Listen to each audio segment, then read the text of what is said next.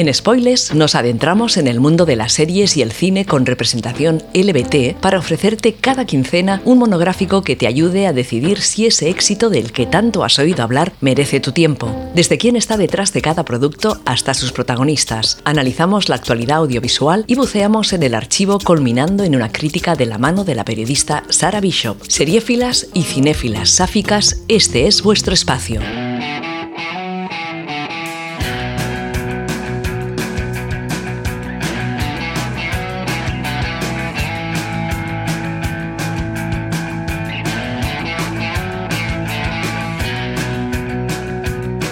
Bienvenidas de nuevo a Spoilers. Después de un breve descanso veraniego, volvemos a las ondas con las pilas cargadas y la mochila llena de series y películas sáficas para analizar contigo. A este lado del micro, Sara Bishop emitiendo para Inout Radio. Comenzamos. Abrimos la veda otoñal con la primera temporada de Por qué matan las mujeres, una dramedia producida por la CBS que ha gustado más a audiencia que a críticos y que actualmente podemos ver en la plataforma de streaming HBO. Empecé a salir con Betham en el instituto. Solía prepararme sándwiches y coserme los botones de las camisas. Te diré que no hay nada más sexy que una chica a la que le guste cuidarte. Me presentaron a Simón en un acto benéfico. Ah, menuda entrada hizo. Un vestido de diseño cubierto de diamantes. Por su forma de caminar se notaba que sabía que era fabulosa. Conocí a Taylor en una marcha de mujeres. Daba un discurso sobre desmantelar el patriarcado. No lo recuerdo demasiado bien, porque mientras estaba hablando yo solo pensaba... Esa feminista está muy buena. Betham era virgen cuando nos casamos. Fui el tercer marido de Simón. Taylor me dijo que era bisexual. Lo único que quería era ser ama de casa. Le gustaba comprar y celebrar fiestas. Me casé con una abogada. Mis padres judíos estaban encantados. Éramos muy felices. Los primeros años. Hasta que descubrió mi secreto. Y entonces todo estalló por los aires. Esta especie de miniserie que conforma la primera temporada sigue las vidas de tres mujeres en diferentes momentos de la historia, compartiendo como escenario principal una mansión en Pasadena, California. En 1963 acompañaremos a Bethan, una ama de casa prototípica de su época, por el calvario de descubrir la infidelidad de su marido. Viajaremos a 1984 para seguir las peripecias de Simón, una adinerada regente de una galería de arte cuya vida está a punto de dar un sorprendente giro. Y nos moveremos en la actualidad de la mano de Taylor, abogada de éxito y bisexual reconocida en un matrimonio abierto con un escritor bloqueado. La idea original de la serie nos viene dada por Mark Cherry, principal artífice del éxito de Mujeres Desesperadas, que le dio, además, la fama necesaria para seguir explorando la psique femenina con la algo menos popular Criadas y Malvadas de 2013. La dirección del episodio piloto recae en las manos de David Warren, quien ya había trabajado con el escritor en sus dos anteriores obras y que ha ido labrando su experiencia en diferentes producciones entre las que se encuentra la nueva generación de Sensación de Vivir o Gossip Girl. El resto de capítulos se reparten entre otros seis directores, destacando el buen hacer de Mark Webb tras la batuta del brillante último episodio y a quien conocemos principalmente por la Amazing Spider-Man de 2012 o la comedia romántica inquietantemente tóxica 500 días juntos, protagonizada por Sue de Chanel y Joseph Gordon-Levitt.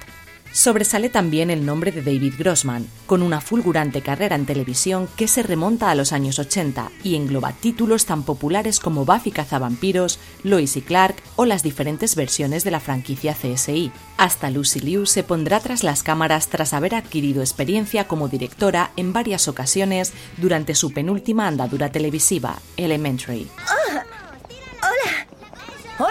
Soy Sheila Mosconi. Este es mi marido, Leo. ¿Sois los nuevos vecinos? Os pido disculpas por el lenguaje de mi marido. Está feliz porque nunca hemos vivido en un sitio tan bonito, pero no suele decir palabrotas. Tranquila, somos de Brooklyn. Sí, eso nos la suda. Em, ya. Bueno, ha sido un placer conoceros. Cuando acabéis la mudanza, invitadnos. Te daré consejos sobre los vecinos. Ya sabes, a quién evitar. ¿Quiere ver si tus muebles son mejores que los nuestros? Me he casado con un tacaño. Ya sé que sus muebles son mejores que los nuestros. Los de la mudanza llegarán enseguida. Cuando terminen, estaremos encantados de que vengáis. El elenco designado para dar vida a la última ficción de Cherry destaca tanto por su diversidad como por su experiencia. Siguiendo el orden cronológico de la serie, la primera en escena es Jennifer Goodwin, a quien recordamos por sus papeles de Margine en Big Love o Blancanieves en Once Upon a Time, siendo además la voz de la protagonista de Zootrópolis en su versión original. La encargada de dar vida a la mujer de los 80 es la prolífica Lucy Liu, cuya carrera como actriz despegó definitivamente con el éxito de Ally McBeal hace ya 23 años y que ha sabido mantenerse en la palestra con taquillazos como Los Ángeles de Charlie o Kill Bill en el cine, al mismo tiempo que participa en series con un calado algo menor. En este programa suponemos que sus múltiples y variopintas aficiones, entre las que se encuentra practicar un raro arte marcial con cuchillos y palos largos llamado Kali Eskrima Silat, son las que hacen posible que se encuentre en tan buena forma tanto física como profesional. El último rostro que remata el trío de mujeres protagonistas es el de la cada vez más conocida Kirby Howell Baptist, nos suena sobre todo de la muy sáfica Killing Eve, pero también la hemos visto con papeles recurrentes en Verónica Mars o The Good Place. Tampoco los secundarios se quedan atrás en cuanto a experiencia ante los focos. Prueba de ello es Alessandra Daddario, quien debutó a principios de los 2000 en Todos mis hijos y a quien hemos podido ver en producciones tan interesantes como True Detective, por obviar el terrible mercado de carne que supuso la película de los vigilantes de la playa, donde interpretaba a Summer Queen. Dato curioso, en la segunda temporada de Por qué matan las mujeres, que no tiene nada que ver con la primera ni en trama ni en personajes, su hermano Matthew también tiene un papel secundario, y curiosamente los dos interpretan al interés amoroso pibonazo de algún protagonista. Puede que otros nombres sean igual de interesantes, pero hoy hemos venido aquí a hablar de mujeres, así que vamos a darles un buen repaso en la crítica. Como de costumbre, los spoilers en este programa se dejan para el postre, así que si aún no has visto la serie o estás dudando si darle una oportunidad, puedes quedarte con nosotras. ¿Cal? ¿Cal? Estoy aquí, Simón. Sonará el teléfono en un segundo. Será Henry, mi peluquero, y estará furioso. ¿Qué le has hecho? Llego 20 minutos tarde otra vez. Te dirá que le ha dado mi cita a otra persona. No le dejes. Insístele en que me he ido hace una hora. Que se lo juras. ¿Harías eso mentir por mí? La semana pasada le dije a Delia Butros que nunca habías trabajado. Ah, por eso eres el mejor marido que he tenido. Me conformo con estar entre los tres primeros. Deseame suerte. Vuelve pronto. La fiesta empieza a las 7. Ya me conoces. Yo nunca llego tarde. A una fiesta. ¿Por qué matan las mujeres? basa su premisa en el matrimonio y la infidelidad. Y si a mí me la hubiesen vendido así, probablemente ahora no estaría hablando de ella, porque hay un millón de películas y series que tratan el tema y casi siempre caen en los mismos lugares comunes. La magia de la producción de Cherry es que sabe tratarlo con el sentido del humor justo para que no empañe en ningún momento el retrogusto de misterio que le hace merecedor de la etiqueta negra. Sabemos desde el minuto uno que la mansión en la que habitan las tres parejas en los suburbios de Pasadena es el escenario de varios crímenes, y creemos saber también quiénes son los asesinos y asesinados. Hasta con la propia sinopsis de la serie podríamos adivinar el porqué. Pero a medida que se suceden los capítulos y la trama avanza, dejamos de ser tan listos y empezamos a disfrutar realmente de lo que se nos ofrece. Giros, giros y más giros que ya son marca de la casa en el creador de Mujeres Desesperadas y que dan vida a un entretenimiento palomitero para nada culpable. Los saltos entre los 60, los 80 y la actualidad están milimétricamente orquestados para que el ritmo de la serie no decaiga y no sintamos la tentación de pasar directamente a nuestra historia favorita obviando las demás. Porque si algo han sabido hacer es imbuir a los personajes de cierta profundidad para que sean algo más que clichés con patas. Que ojo, lo son. Bezán es una señora de su casa educada para servir a su marido. Simón es una adinerada superficial obsesionada con las apariencias y Taylor recae en el doloroso tópico de que ser bisexual significa también ser promiscua. El arte necesario para que estas tres mujeres terminen por caerte bien se lo debemos a un guion cuidado y a las actuaciones bastante sobresalientes de nuestras protagonistas, porque al final de la serie es fácil llegar a la conclusión de que son las expectativas puestas en los diferentes roles de la mujer a lo largo del tiempo las que pueden llegar a enjaular el carácter haciendo de nosotras meras caricaturas. Oh, Sol. Hola. Hola, tengo una duda en cuanto a los planos de la reforma. ¿Cuál es ese gran problema? Bueno, quería una ventana en el lateral de la casa, pero ¿está en la parte de atrás? Sí, es que tuve que hacerlo así. Vale, pero ¿por qué? Bueno, es algo estructural. Es difícil de explicar. Oh, bueno, soy muy lista. Inténtalo. Tranquila, cariño, quedará perfecto. Vale, Sol. Creo que sé lo que está pasando. Quieres acabar rápido para poder empezar otro trabajo y es más fácil colocar la ventana ahí en vez de donde yo la quiero. ¿No es así? Llevo en esto 40 años y nadie había cuestionado mi integridad. Y a menos que sepas hablar mi idioma, vas a tener que confiar en mí, querida. Puede ser que no entienda de construcción, pero sí que entiendo de contratos. Sobre todo del que tú firmaste en el que pone claramente que no tengo por qué pagarte hasta que el trabajo esté terminado a mi gusto. Y eso significa que a efectos de esta y futuras conversaciones, mi polla es más grande que la tuya.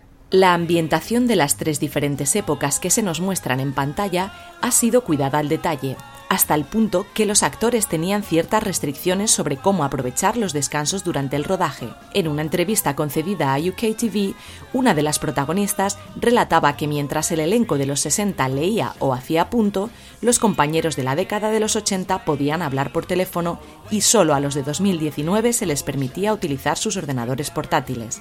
Evidentemente, no es oro todo lo que reluce. ¿Por qué matan las mujeres? es una serie que brilla mucho por su cuidada estética, por su poderoso casting femenino y por su tono de humor deliberadamente sarcástico. Pero el equilibrio de calidad entre las tres historias es algo precario, y esto hace que prácticamente desde el primer episodio tengamos una pareja favorita, mientras las otras dos van haciendo sus cosas sin pena ni gloria. También se le ha echado en cara, y con razón, el haber desaprovechado la oportunidad de ahondar a fuego en el tremendo problema sistémico que ha llevado a nuestras protagonistas a sus límites, que empieza por Pa y termina por triarcado, aunque desde este micrófono le concedemos cierta licencia a que las series puedan ser también meros productos de entretenimiento y no pretextos para debatir cómo debería ser el mundo. Y ahora, afilad bien vuestros cuchillos porque empiezan los destripes. ¿Quién era? Mi amiga Jade, su ex está totalmente loco y la ha estado acosando. ¿Así que vas a ir? Hay un coche aparcado delante de su casa. Echaré un vistazo. Vuelvo enseguida. No me habías hablado de ella. Bueno, es una amiga nueva. ¿Y mis llaves? Ah, ¿te la follas? Sí. ¿Qué ha sido de Alicia? Se mudó a Perú. ¿Por qué no me has dicho que tienes otro lío? Cielo, no siempre compartimos esas cosas. ¿Tú has estado viendo a alguien? No, no, nadie interesante. Oh. ¿Te acompaño? ¿Para qué? Porque si su ex se pone violento, puedo, bueno, gritar para pedir ayuda. Te quiero mucho. Solo porque soy adorable. Uno de los más sangrantes errores que se comete en esta serie es performar la bisexualidad para una perspectiva masculina. Si bien el creador de la serie es un hombre homosexual, aunque republicano, y yo nunca entenderé estas incongruencias, la historia ambientada en 2019 parece el sueño de un cisetero mediocre y algo cromañón. El matrimonio abierto conformado por Taylor y Eli pronto tiene que hacer frente a la aparición de la amante de ella, que por supuesto es un pibón del que el marido queda prendado desde el minuto uno. ¿Y cómo se resuelven estas cosas? Pues con un trío, claro, porque es sabido por todos que los bisexuales nos pasamos la vida menage a fin de satisfacer nuestra insaciable libido. Me encantan los clichés cuando no me tocan los ovarios. La serie da un paso más transformando al dúo inicial en una trieja o pareja de tres, en la que se presupone el sexo, pero entran además la afectividad y los cuidados. Teniendo en cuenta que Taylor está enamorada de su amante y Lai tiene un importante crashazo con la misma, y los términos de la relación a tres aún no han sido definidos, el despropósito es bastante importante. Para rematar la jugada, Jade se revela como un bicho de mucho cuidado a la que no le importa recurrir a la violencia para conseguir lo que quiere. Si no te suenan los tropos lesbiana psicópata o síndrome de la lesbiana muerta, es que has consumido poca televisión con representación sáfica. Parece ser que han ampliado el tópico y entra en él ya cualquier mujer a la que le gusten las mujeres, porque madre mía, qué bien cumpliditos están los dos. Jugar a ser aperturista y moderno me parece maravilloso, siempre y cuando se haga en condiciones, y francamente esta historia hace aguas por todos los lados. ¿De dónde la has sacado? Eso no importa. ¿Quién es? Cariño, si, si me dejas... Dime su nombre. Winston. ¿Y su apellido? No, no lo sé. ¿Ha sido el único o ha habido otros?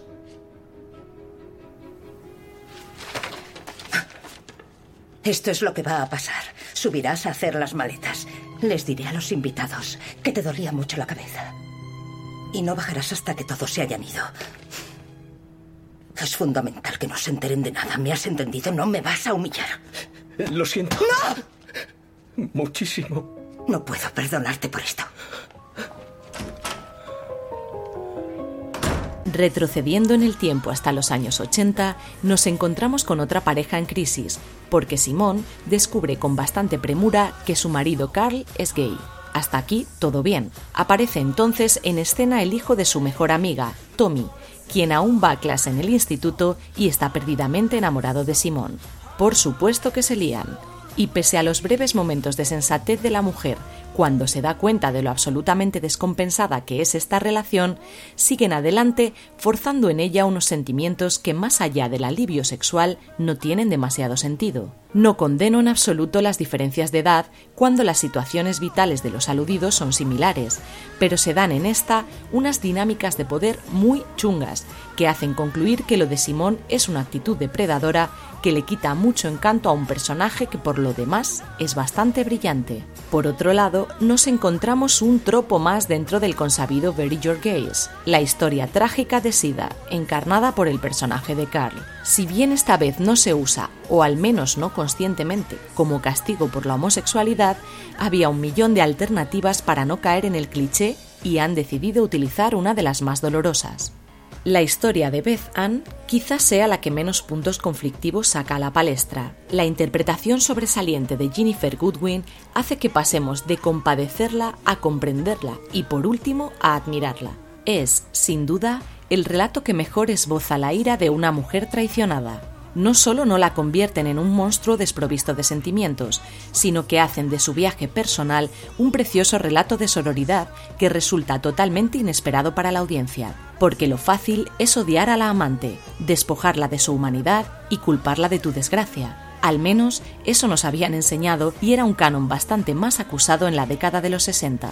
Bezán nos demuestra que se puede estar muy enfadada y comportarse como un ser humano, y francamente es una lección que se ve muy poquitas veces en la pequeña pantalla. La orquestada vendetta que se monta en el episodio final para acabar con dos pájaros de un tiro, casi en sentido literal, es fruto de una decepción muy cocinada y no de un tonto arrebato de celos, lo cual no hace sino dotar de mayor profundidad al que para mí es el mejor personaje de la serie. ¿Bezán? ¡Sila! Ahora no es un buen momento. Seré breve. Quiero disculparme. Por favor, tengo cosas que hacer en casa antes de que Rob vuelva. Me siento fatal por lo que escuchaste. Tienes todo el derecho a odiarme. No te odio.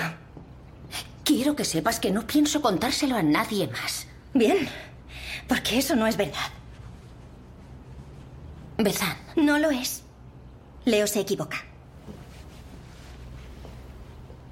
Mi marido sabe lo que vio.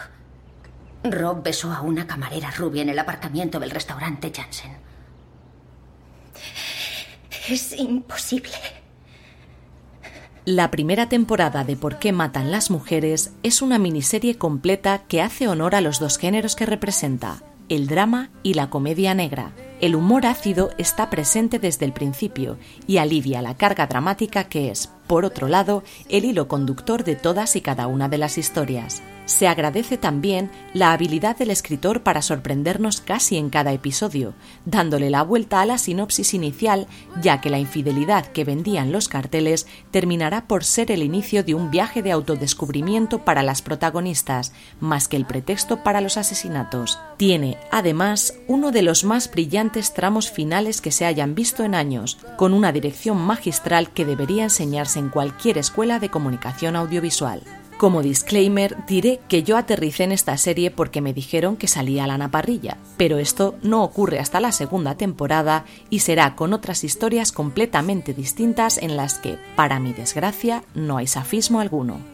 En Spoilers recomendamos por qué matan las mujeres si disfrutas de la sátira, los personajes femeninos bien construidos y del misterio más clásico y palomitero. Lleva puntos extra si en su día fuiste fan de Mujeres Desesperadas, porque se puede saborear la mano del chef en todos y cada uno de los episodios. Si por el contrario estás buscando cálidos romances o sesudas interpretaciones del papel del patriarcado en la vida de las mujeres, sigue a la escucha para anotar otras de nuestras recomendaciones. Esperamos tus comentarios e impresiones en la página del podcast.